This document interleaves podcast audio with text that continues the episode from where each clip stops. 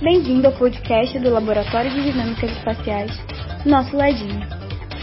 No episódio de hoje, falaremos sobre o que é a perspectiva socioespacial no campo das pesquisas em geografia. E para abrir nossa série, Ciência da Informação, contamos com o professor Elvis, que vai esclarecer a temática de hoje. Olá a todos e a todas da comunidade da UFMS e aqueles que nos escutam nesse podcast científico e informativo. Hoje nós vamos tratar de um termo cada vez mais comum no universo das pesquisas em geografia, que é a perspectiva socioespacial. Mas afinal, o que é isso? Vamos tratar de alguns aspectos do que trata, do que é essa perspectiva de análise do espaço. Afinal, é disso que trata grande parte dos estudos geográficos, descrever e analisar o espaço geográfico, não é mesmo?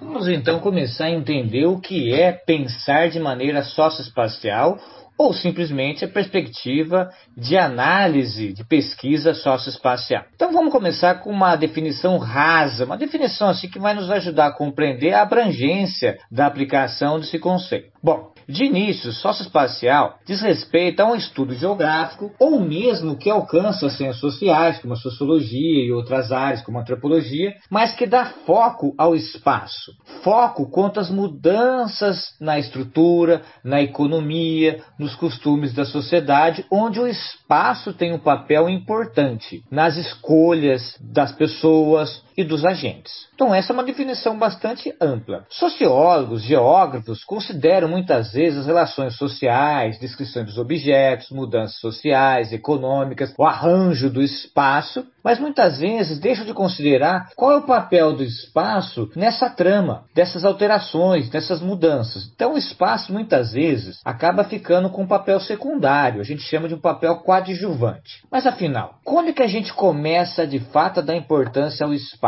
Que é a mesma coisa de dizer, quando a gente começa a fazer um estudo socioespacial. Bom, vamos lá. A primeira coisa, eu já até dei para vocês a dica, que é o que? É quando a gente deixa de pensar o espaço como um depósito de objetos, ou um lugar apenas onde estão as coisas, pessoas, prédios, fazendas, portos, ou seja, o espaço não é só o lugar onde estão tá as coisas, embora essa dimensão é importante na descrição e também na análise. E vem a segunda coisa, que é quando o espaço é considerado como parte importante para que as pessoas e agentes tomarem decisões. É aí que entra, digamos assim, essa perspectiva socioespacial, porque o espaço já não é mais o que? O coadjuvante, o espaço não é mais o depósito, o receptáculo das coisas, onde estão as coisas. O espaço é levado em consideração de maneira estratégica pelas pessoas, pelos agentes políticos, agentes econômicos. Bom, mas tudo isso aí está na teoria. Vamos falar um pouco de uma coisa prática.